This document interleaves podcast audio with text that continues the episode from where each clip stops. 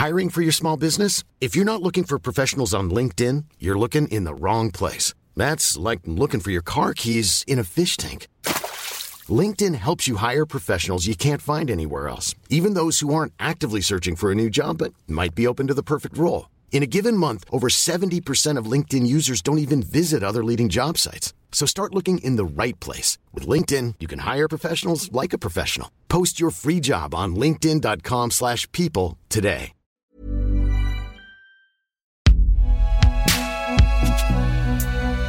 Binge Audio.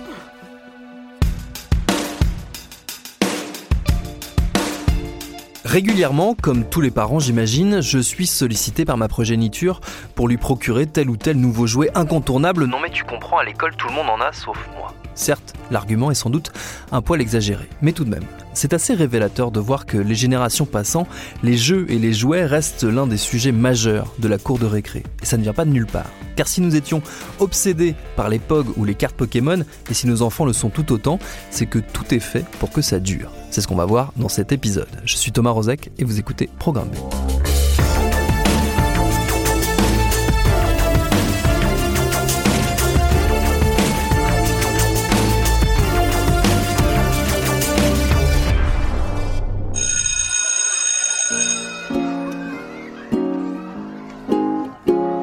Pour détricoter la longue histoire des jeux de la récré, il nous fallait bien un spécialiste incontesté du monde du jouet. En l'occurrence, c'est Romain Cheval, alias le youtubeur Archeotoys, dont la chaîne vient de fêter ses 8 ans. Ça tombe bien, 8 ans, c'est pile l'âge où on est à 100% concentré sur les jeux de la récré. En tout cas, c'est pile l'âge où la récré, c'est un moment stratégique. Qui dit récré dit temps assez limité. T'as 15 minutes en récré, pas plus. Et donc rapidement, on a développé des, jeux euh, qui sont hyper anciens. hein. Je pense aux osselets par exemple ou aux billes, qui sont joués depuis l'Antiquité, mais qui étaient déjà joués dans les écoles de l'Antiquité. Donc là, le jeu de récré est aussi vieux que l'école en fait. Moi, j'y mettrais les osselets, j'y mettrais les billes, euh, j'y mettrais en fait tout ce qui est. euh, on, peut- d'ores et déjà les, les, mettre par catégorie. On va avoir des jeux d'adresse, beaucoup. On va avoir des jeux qui vont être plutôt liés euh, au physique. Est-ce qu'on peut appeler ça de l'éducation physique? J'en suis pas sûr. Mais en tout cas, dans l'idée de jeu de récré, c'est un jeu qui est euh, surveillé. Tu peux pas faire ce que tu veux en récré. Il n'y a pas de jeu dangereux possible en récré. Moi, je suis assez vieux pour avoir connu les, cages à écureuils, qui sont interdites maintenant. Euh, mais ça pose euh, bah, tout simplement euh, le, cadre de comment laisser jouer les enfants pour qu'ils ne se blessent pas, qu'ils ne se- s'entretuent pas. C'est vrai que le, sujet du jeu de, de récré en lui-même, c'est pas le plus abordé sur le web ou ailleurs, mais c'est probablement un des plus passionnants parce que c'est un jeu qui se fait devant les adultes. C'est un jeu de grande communauté. On n'a pas eu beaucoup d'occasions euh, d'être à 150 ou 200 euh, du, même âge. Là, ça donne des vraies armées d'enfants. Et euh, plus lointainement, on va dire, euh, une fois rentré à la maison, le jeu continue encore puisque soit il doit être acheté par les parents, on doit y ajouter des add-ons, je pense aux cartes Pokémon par exemple, pour pouvoir améliorer son deck. Enfin, il y a, cette idée-là de presque défi dans les écoles qui est assez passionnant et qui encore une fois est très intéressant parce que c'est hyper ancien. Des bastons d'élèves pour des histoires de cartes euh, volées ou de cartes euh, perdues. Ça existe déjà au début du XXe siècle, sauf que c'est pas des cartes Pokémon, c'est des cartes qu'on offre dans les paquets de cigarettes. Ne fumez pas les enfants. Cette idée-là, elle est vraiment hyper ancienne et c'est assez marrant euh, puisque le jeu de récré c'est aussi un jeu social. C'est un, disons que ça, ça te permet de te positionner euh, socialement. Celui qui est bon au foot, il sera toujours euh, choisi en premier dans l'équipe de la classe et puis euh, comme ça à la récré, il est sûr d'avoir des, des, des trucs bien. Ça va être un petit peu plus compliqué pour les autres et donc on va avoir bah, cette espèce de rapport de qu'est-ce que t'as apporté pour te divertir toi à la récré. Les marques s'y sont engouffrées assez rapidement et on sait, notamment euh, dans les années 80, qu'elles n'hésitaient pas à aller observer les enfants dans les écoles et même à en soudoyer certains euh, qui étaient considérés comme populaires et donc on leur faisait des cadeaux en disant, disant bah ouais super les autres seront jaloux donc euh, on, va lancer notre produit. Euh, été le cas des cartes Kratos par exemple. Alors précision pour les plus jeunes d'entre vous, les cartes Krados ou Crado, ce sont des cartes à collectionner lancées dans les années 80, des cartes avec des gamins tous plus dégueux les uns que les autres, couverts de morves, de déjections diverses et occupés à semer le chaos et la destruction. Notez que derrière les Crado, on retrouve notamment Art Spiegelman, le dessinateur, auteur de la BD culte Mouse. Mais revenons donc à nos Crado qui débarquent dans les cours d'école à partir de 1989. Avimage, la société qui euh, les distribuait en France à cette époque-là, a visiblement envoyé des, agents devant les écoles parisiennes. Alors ça fait un peu peur dit comme ça, on voyait des adultes euh, devant les écoles, mais c'était pour distribuer des cartes et surtout pour distribuer des cartes à pas tous les enfants. C'est quand même assez horrible de se dire que euh, le marketing devient préférentiel dans les années 80, mais des, même sur des cibles euh, infantiles qu'on est censé euh, un peu plus respecter. Dirons Parmi les grands best-sellers des euh, jeux de récréation, il y a souvent des recyclages de grands classiques. Alors, ma génération, probablement la tienne, et peut-être la vôtre, amis auditeurs, avait connu les JoJo's. Donc les JoJo's, euh, c'est tout simplement un jeu d'osselets euh, vendu séparément. Donc c'est très malin, hein, puisqu'il faut au moins 5 ou 6 osselets pour pouvoir jouer. Et là, ils sont vendus par deux. Plutôt que de les de reproduire des... Hmm, des morceaux d'os d'agneau, puisque c'est le cas, hein, normalement, on va euh, resculpter ces osselets pour en faire des personnages, et on va les vendre chez ton marchand de journaux pour moins de 10 francs le paquet. On est sur euh, bah, la naissance des blind bags quasiment. C'est pas les seuls. On peut citer les babies aussi qui ont fait euh, exploser euh, les cours de, récréation à grands coups de poupons miniatures et rigolards. On a eu aussi les Cosmics qui étaient en réalité des contrefaçons de produits japonais honteusement distribués chez nous. Mais on est aussi dans cette idée de jeu de récré sur des jeux qui sont pas censés durer. Le, POG en est un très très bon exemple. On est sur une simple rondelle en carton.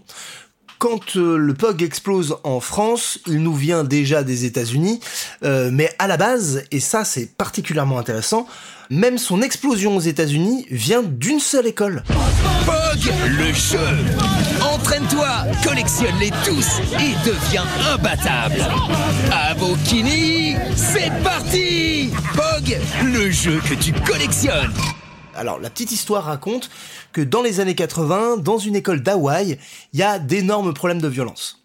Mais vraiment de très très très gros problèmes de violence. Et euh, l'une des profs se souvient d'un jeu auquel elle jouait dans son enfance dans les années 50 euh, et qui était déjà joué dans les années 30, qui s'appelait donc le Caps Milk. En récupérant euh, les petites rondelles en carton qui protègent le bouchon dans les bouteilles de lait, bah, il les, il euh, il les retirait, il les dessinait et ensuite il s'amusait à jouer avec, le but étant de les retourner en jetant un, un autre POG dessus.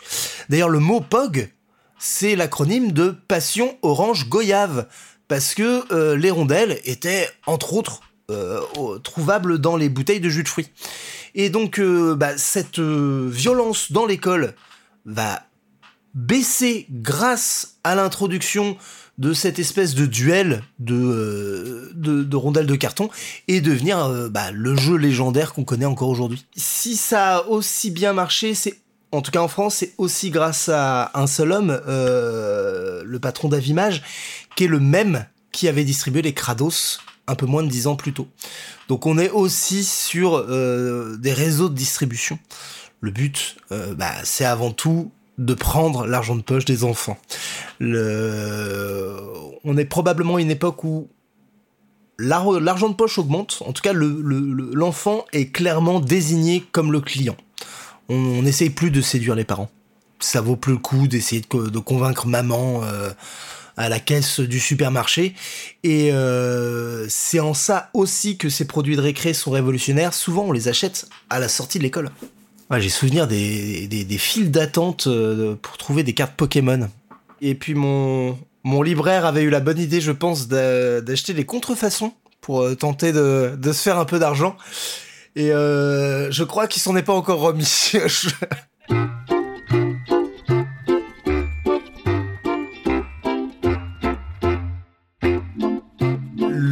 Autre particularité du, jeu de récré, c'est que souvent il est sexué. Tu ne joues pas avec euh, les filles euh, de la même manière que tu joues avec des garçons.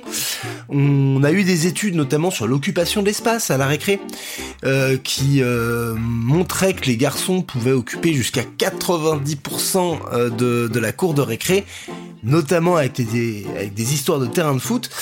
Et euh, alors c'est un peu moins le cas maintenant, mais il y a eu une vraie réflexion euh, au ministère de l'Éducation nationale pour essayer bah, de se réapproprier un petit peu cet espace-là avec des projets urbanistiques qui sont intéressants et qui euh, effectivement empêchaient d'avoir des terrains de foot de 150 mètres dignes d'Olivier Tom qui euh, sont super pour les 10 joueurs qui vont y jouer, mais effectivement pour les 100 élèves qui sont autour, c'est un peu moins drôle.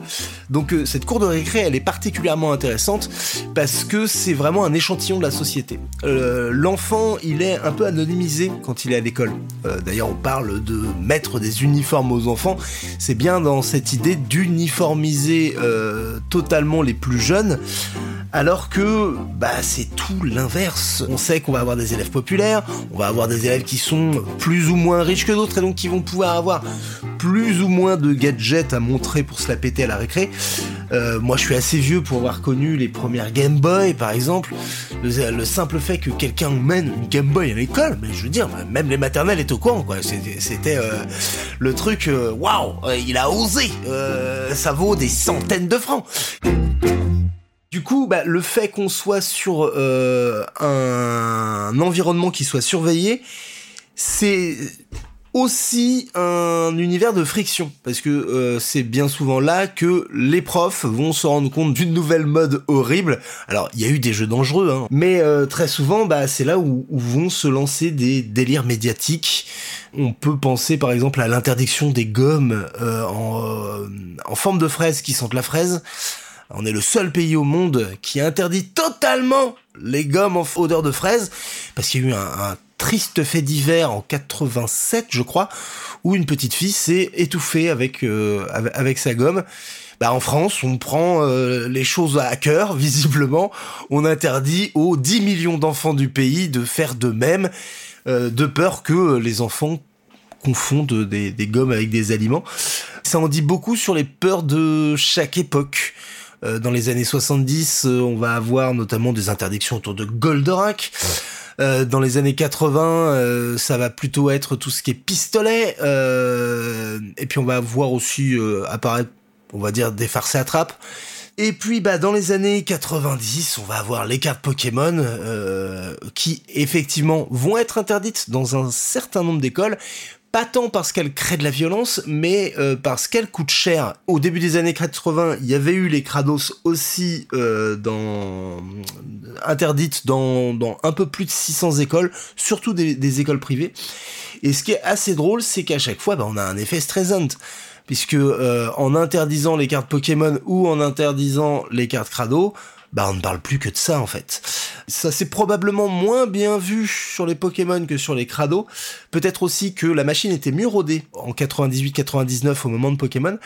Mais pour les cartes Crado, non seulement tous les journaux se sont mis à en parler, Spirou Magazine euh, s'est mis carrément à en mettre en couverture en créant le débat, genre euh, est-ce qu'il faut euh, absolument euh, que les enfants jouent avec des trucs horribles? On a le commandant Cousteau qui envoie une lettre à 30 000 enfants, enfin c'est complètement dingo. Il envoie une lettre aux 30 000 membres de, de son association de protection contre la nature pour prévenir les parents que s'ils achètent des cartes Kratos, leurs enfants termineront à la cocaïne. Euh, il, insiste sur le fait que c'est de la pollution mentale. Et là aussi, bah, forcément, je pense que tous ceux qui n'avaient pas encore entendu parler des crados vont en entendre parler à ce moment-là. Ça explose à nouveau dans les cours de récré. Et d'ailleurs, ça explose surtout en France. Euh, pour la petite histoire, en Belgique, ça n'a posé aucun problème. Pour ou contre les crados ces petits personnages euh, hideux, teigneux, baveux ont envahi les cours d'école et peut-être même les classes. 40 millions de petites images ont été vendues en un mois. Il faut les coller ensuite sur un album. Les psychologues d'enfants se disputent sur l'influence de ces images dégoûtantes. Les enfants, eux, adorent. Des vedettes au nom un peu crado, bien sûr, que les enfants ont vite adopté et retenu. Arthur le dégueu. Marcel Cervelle. Et tu trouves ça bien Ouais, c'est marrant. Malgré ça, certains établissements ont déjà déclaré la guerre aux petits personnages. Et maintenant, même le ministre de l'Éducation s'en mêle. Que des enfants très jeunes, parce que ça concerne des enfants très jeunes, disent pipi caca boudin et se marrent avec ce genre de truc, ça, je crois, c'est sain, c'est naturel. Ce qui me paraît très pervers dans, dans cette affaire, c'est que ce sont des adultes, pour des objectifs commerciaux, ils s'en vendent d'ailleurs, puisqu'ils parlent des millions d'exemplaires qu'ils vendraient, qui jouent sur ce qu'ils supposent être la psychologie de l'enfant pour vendre. Monsieur Jospin a saisi l'Institut national de la consommation, histoire sans doute de conseiller aux enfants de consommer les grados avec modération. On est un pays qui part en délire quand même euh, très régulièrement euh, avec des paniques morales, mais qui sont vraiment très anciennes. Euh, J'ai retrouvé des paniques morales qui dataient des années 70 en mode euh, le jeu vidéo va faire euh, en sorte que les enfants n'auront plus de mémoire. Je pense qu'on trouve encore des gens avec, ce type d'argument. Je pense également à tout ce qui va être euh, critique du club Dorothée. On fait un petit bond dans le temps. Là aussi, on sait que ça atteint pareillement les éducateurs et donc les cours de récré. Je vais te révéler quelque chose. Je crois qu'en 94 ou 95, dans ma propre école, on se faisait gronder quand on jouait euh, à Dragon Ball Z dans la cour. Et euh, il y avait cette idée bah, que le jeu est quand même normé. On nous dit à quoi jouer. On nous dit à quoi jouer, mais qui nous le dit? Alors les adultes, certes, mais pas uniquement les adultes qui sont en charge de nous à l'école ou à la maison. Non, il y a aussi ceux qui, dans l'industrie du jouet, réfléchissent à comment nous inciter à acheter tel ou tel jeu plutôt qu'un autre. Et c'est tout sauf anodin pour leur business. En gros, là actuellement, le marché n'est plus qu'à, on va, dire, à 60, 50, 60%. Ce n'est plus que du jeu de, de- de récré. En fait, la récré, c'est un des rares moments où l'enfant n'a pas accès au numérique. Aujourd'hui, un enfant de 8 ans, il est chez lui, il a accès à son ordinateur, il a une tablette, c'est pas le cas à l'école. Donc du coup, ils sont obligés d'aller vers du jeu physique. Et euh, c'est fou, hein, puisque les fabricants sont vraiment très très très vite adaptés, notamment avec ce qu'on appelle les blind bags, donc ces fameux petits sachets fermés. On sait ce qu'il y a dedans, mais on ne sait pas euh, quel est le modèle exact, et on, va coupler ça avec une rareté artificielle.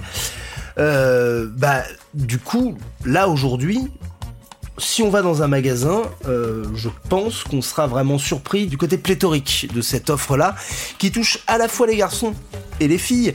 Ça a peut-être d'ailleurs commencé avec les filles, notamment avec les poupées LOL. On ne sait pas exactement ce qu'on achète, on l'achète pour de la complétion, c'est-à-dire qu'on l'achète pour l'ajouter à quelque chose qu'on a déjà.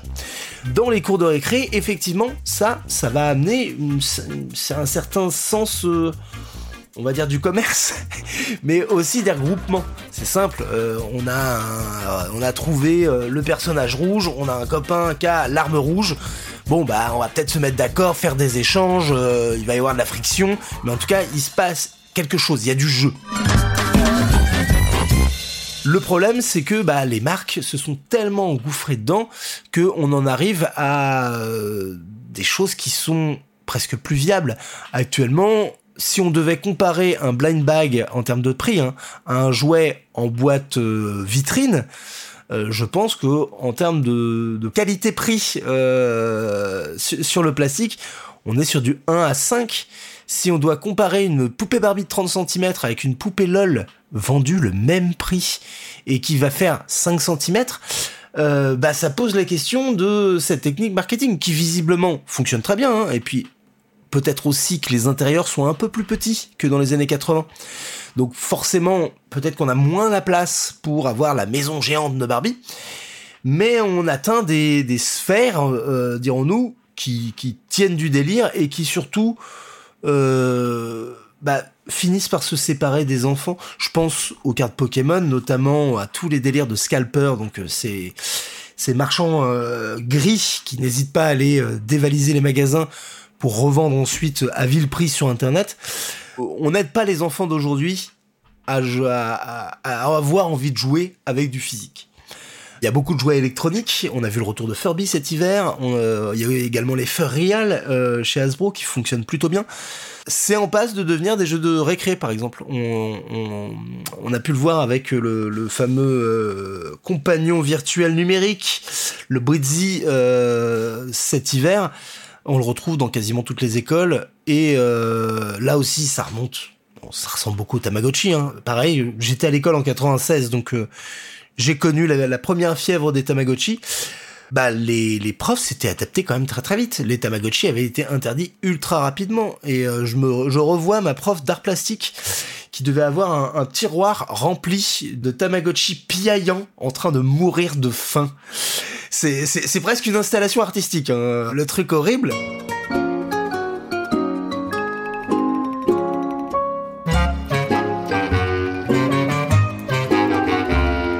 C'est en ça que le jouet est vraiment passionnant euh, parce que pour moi, hein, c'est vraiment le sujet qui fait tout de A à Z. Euh, on peut euh, probablement presque tout expliquer, en tout cas en sociologie, avec le jouet.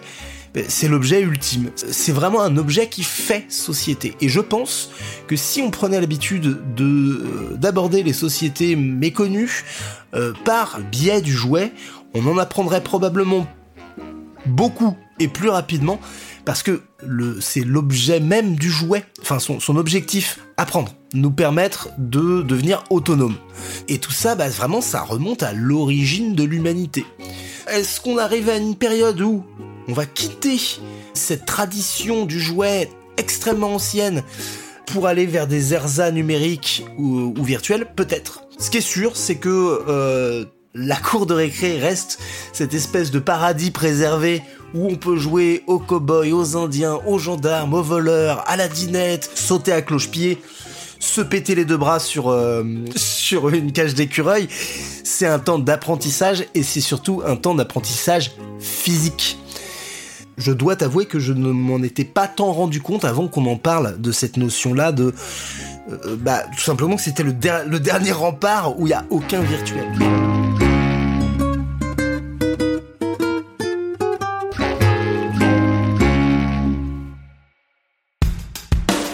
Merci à Romain Cheval alias Archeotoys, sa chaîne YouTube que je vous conseille regorge d'histoires et d'anecdotes incroyables sur le vaste et complexe monde du jouet dont on reparlera bien sûr dans Programme B, un podcast de Binge Audio préparé par Charlotte Bex, réalisé par Quentin Bresson. Tous nos épisodes, les anciens comme les nouveaux, sont à retrouver sur toutes vos applis de podcast préférés. Cherchez-nous sur internet si vous voulez nous parler et à très vite pour un nouvel épisode.